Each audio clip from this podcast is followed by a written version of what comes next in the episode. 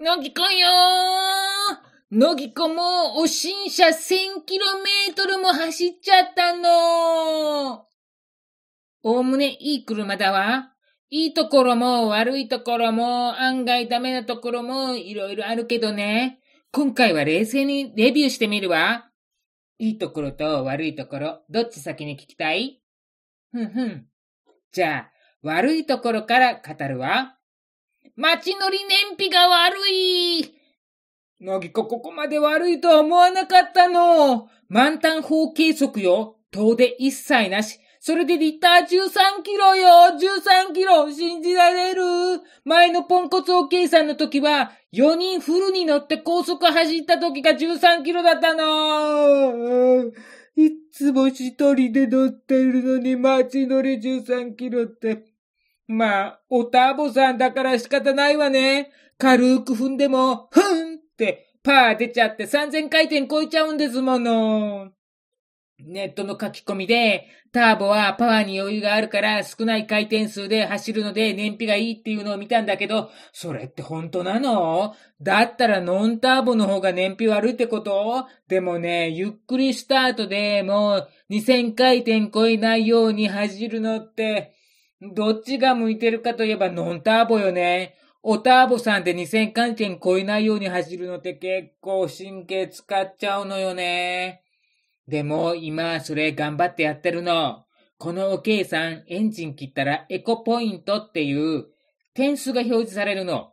99点までは見たの。100点見ないのよ。前のポンコツお計算ってあっさり100点出てたのにね。でね、スピードメーターが緑か青で光るんですけど、緑がエコ走りで青がパワー走りなの。常時緑点灯で走れたら100点取れるんでしょうけど、どうしても出だしで青ランプ点灯しちゃうのよ。99点でフロントガラスに映し出せれる映像がお花畑だったの、ルンルン。100点だったら何が見えるのかしら天国かしらやばいわ、それって。でもまあ、遠乗りメインだから、遠乗りだったら高速使ってもリッター19キロいっちゃうから、まあ上出来かもね。後部座席の窓が全開しない。これって買ってから気づいたの。半壊しかしないのよ。なぜ？子供が落っこちないように安全のため？電動スライドドアの機械が入ってるから理由は全くわからないんですけども、まあでも、のぎこは後部座席には乗らないから、半壊でも問題ないっちゃないんですけどね。後部座席のシート倒しても真っ平らにならないので自転車が安定しない。後部座席を前にストンって倒すの。前のポンコツおけいさんはほぼ平らになったんだけど、今度のは緩やかな段差があるの。段というよりかは、ちょっと短めの坂というべきかしら。その部分にちょうど自転車のスタンドが当たるから安定しないのよね。ぐらんぐらんぐらんぐらんぐらんぐらんぐらのーらしちゃうの。まあ、自転車は紐で縛って固定するから、スタンドの位置は大して重要ではないんだけど、紐で縛るまでスタンドで自転車を安定させているから、そのスタンドが安定していないとすぐ自転車が傾いちゃうのよ。キャー怖いわー自転車のタイヤを通す溝は何の役にも立たない。このメーカーのこの手のお計算のみ、切り込みがあって、そこに自転車のタイヤを置いて押し込むと自転車積みやすいって言うんだけど、自転車って抱えて乗せちゃってるから何の意味もないのよね。万年のポンコツお計算に比べて床面が低いから非常に乗せやすいの。それでいて天井が高いからハンドルが当たって擦られて汚れちゃうっていうこともないのでそれだけで十分なのよね。多分この溝が役に立つのって26インチ以下の自転車じゃないかしら。それならまっすぐ立てた状態で、押して転がせながら詰めるから溝が役に立つとは思うのよね。シフトレバーの R が入れにくいというか、ほぼ入らん。怖いわ。のぎこのうちって、全身注射なの。だから、え全身に注射針が刺さって、痛いわーじゃないのよ。だから、出るときは、P から R に入れるんだけど、これがきつくてね、勢いつけちゃったらね、D まで行っちゃうのよ。A から D なのよ。A じゃないけどね。R で止められないの。難しいの。D まで行っちゃって D から R に戻すって感じなの。エンジン入れたり切ったりで、いちいちヘッドランプが点灯する。安全のためだろうけど、ヘッドランプも寿命があるからね、無駄には点灯させたくないのよね。しばらくしたら消えるけどさ、乃木子手動で消してるのめんどくさいわ。橋くぐっただけなのにヘッドランプが点灯しなかなか消えない。オートライトなの。オートライトっていう機能オフにできないの。だから橋の下をくぐっただけでトンネルと勘違いしてヘッドランプがついちゃうの。昼間にヘッドランプがついちゃうと、それに連動してナビが暗くなっちゃうから見えにくいのよ。オートライトってすぐには消えてくれないから手動で消してるの。ほんとこれ面倒だわ。ナビと連動して橋の下ではランプつかないようにしてほしいわ。プンプン。運転席のカップホルダーが遠い。助手席のカップホルダーは引き出すタイプだから自分に近くなるの。でも運転席は添え付けでハンドルよりもだいぶ奥にあるから取るのが大変なのよね。ここにぶっ刺してカップホルダーが2個になるっていうカー用品をオートバックスで見たんだけど、厳密にはここじゃなくて運転席と助手席の間にあるカップホルダー用だから買うのちょっと勇気いるわ。ドアノブにそこがないえ、どういうことかって？前のポンコツおけいさんはドアノブというか内側から開け閉めするときに指を入れちゃうポケットに底があってまさにポケットとして使えたの。でも、今度のおけいさんは一見ポケットのように見えて実は底がないの。だからうっかりここに物を入れちゃ危険なの。底なし沼よでも、これはここにぴったりはまるポケットが Amazon に売ってて買っちゃったので問題はクリアされてるわ。ハンドアになる前のポンコツおけいさんですらドアは軽い力でしまったの。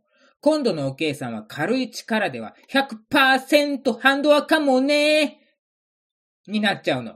これバックドアもハンドアになっちゃうのよ。どうなってるの？ハイビームがオート暗い夜道で常にハイビームにして走りたくても、オートしかないからハイビームにならない時があるの。前に車も人もいなくても、何のかしらかセンサーが反応してロービームのままなの。一時的にハイビームにすることは可能なの。常時ハイビームっつのができないの。純正アルミホイールが真っ黒。やっぱアルミホイールはギンギラギンがいいわ。真っ黒ってなんか気分も暗くなっちゃうわ。まあこれは買い替えたら済むことだから欠点とは言いにくいわね。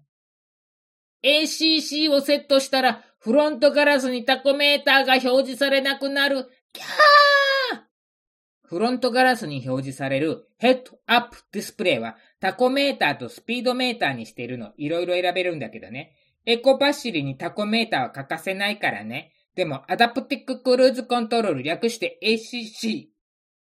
アクセル踏まなくてもいいやつね。これを設定すると ACC の設定速度表示に変わっちゃうの。ハンドル前のメーターに ACC 表示が表示されてるから、ヘッドアップディスプレイはそのメーターには表示されないタコメーターが常時表示されていた方がいいと思うの。もちろん、ヘッドアップディスプレイの切り替えボタンを押すとタコメーターが表示できるようになるんだけど、運転中は操作しづらい位置にあるのよ。なんせ新しいおけいさんあちこちにボタンがあっちゃうからね。そもそもさ、パドルシフトまでつけてるんだったらタコメーター内蔵してないとおかしいでしょヘッドアップディスプレイにしか表示されてないってどういうこと？燃料計がデジタルでわかりにくい。燃料計は、おはりさんのアナログに限るわ。デジタルって10個のブロックが表示されてるの。10個目のブロックってガソリン満タンでも10個表示だし、ガソリンが少し減ってても10個表示なのよね。これじゃ残り何リットルあるのか分かりにくいじゃないのよ。とにかくサーキュレーターが邪魔邪魔邪魔邪魔邪魔邪魔邪魔サーキュレーターっていらなくね？天井についてるの。このせいで天井にボード積むのが少々面倒なの。もちろん積めるわよ。でもサーキュレーターがなかったらもっとすんなり積めると思うの。後部座席にも風が行くようになってるってことだけど、お計算で後部座席に人が乗る機会ってそうないと思うの。例えばね、考えてみて。4人家族とするわ。常に4人で移動するとするわ。それならおけいさん買うかしら普通、普通車買うわよね。第一、天井にサーキュレーターがついているおけいさんってのメーカーって一社だけなのよ。本当に必要なものなら他のメーカーもつけるわ。差をつけるためにつけたんだろうけど、無理やりっていう感じがするわ。ドアポケットの幅が狭い。これってドアが薄くなってるってこと？それとも頑丈にするあまりポケットが犠牲になったってこと？前のポンコツおけいさんは栄養ドリンクが置けたの。今度のおけいさんは置けないのよ。それぐらい幅が狭いの。もちろんドアポケットの端っこにドリンクホルダーがあるから、そこなら置けるんですけど、そこはペットボトルぶった切ってぶっ刺してゴミ入れにしてるの。だからね、そこには置けないの。アイドリングストップのショックが大きい。いつの間にかエンジンがかかって、いつの間にかエンジンが切れてた。じゃなくて、はっきりわかるの。ショックがあるの。ブルンガンガンガンガンガンガンズドン。ってな感じで。他のメーカーの計算の中にはこの差が全くわからなかったのもあったのよ。こんなとこかしらね。ずいぶん悪いところばっかり言っちゃったわ。じゃあ次はいいところを言うわ。悪いところにも数多く言えるかしら。うん、でも自信ないわ。フロントガラスにメーターが表示される。もうハンドル前のメーターに目線を落とすことがほぼないから素晴らしいわ。高速の合流とか当番車線が楽。おターボさんだから余裕の走りなの。スーッと加速するわ。シフトを R に入れるとナビに後方映像が表示される。目視では見えにくい左右もしっかり見えるから安心だわ。でもこれ車由来ってわけじゃないわよね。ハンドルが軽い前のポンコツお計さんは一体あれは何だったんだっていうぐらいハンドルが重かったの。乗り心地がいい長距離走ってても疲れないわ。ま、これは個人差あるだろうけどね。音響がいいカルッツェリアよカルッツェリアのハイレゾー音源が聞けるスピーカーなのでもまあこれは車そのものには関係ないわね。そこにお金使ったから言えることだしね。前の席のヘッドレストの抜き差しが楽。なぜか前のポンコツお計算、抜き差しが非常にきつくて大変だったの。あれは何だったのかしらね。とにかく広い天井が高くなっただけですごく広く感じるわ。まあ前もね、長くなったというか、空間部分が広くなってるからね。フロントガラスが垂直になったおかげでもあるしね。ACC が高速で楽。もうこれに尽きるわ。アクセル踏まなくていいんですもの。一般道でやるにはちょっと危険ね。一般道には急カーブもあるからね。急なカーブでも減速してくれないからちょっと怖いわ。ナビとスマホの連動がちょっぱや車本来の性能というわけじゃないんだけど、安いナビにしたのに、Amazon Music で音楽聴くでしょ？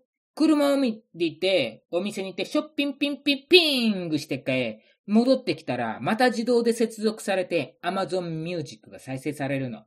前の OK さんがスピーカーもポンコツだったから、ソニーのワイヤレススピーカーを搭載してたんだけど、これとスマホの相性が悪くってね、なかなか接続してくれなかったのよ。と、他にいいところは、他にいいところは、ないないわこれじゃ欠点の方が多いじゃないのよでも、欠点の多くは、軽自動車のターボだからっていうのが多いわよね。そこを承知の上で買ってるんだから、本当の欠点は乗ってから気づいたとても不便な点になると思うの。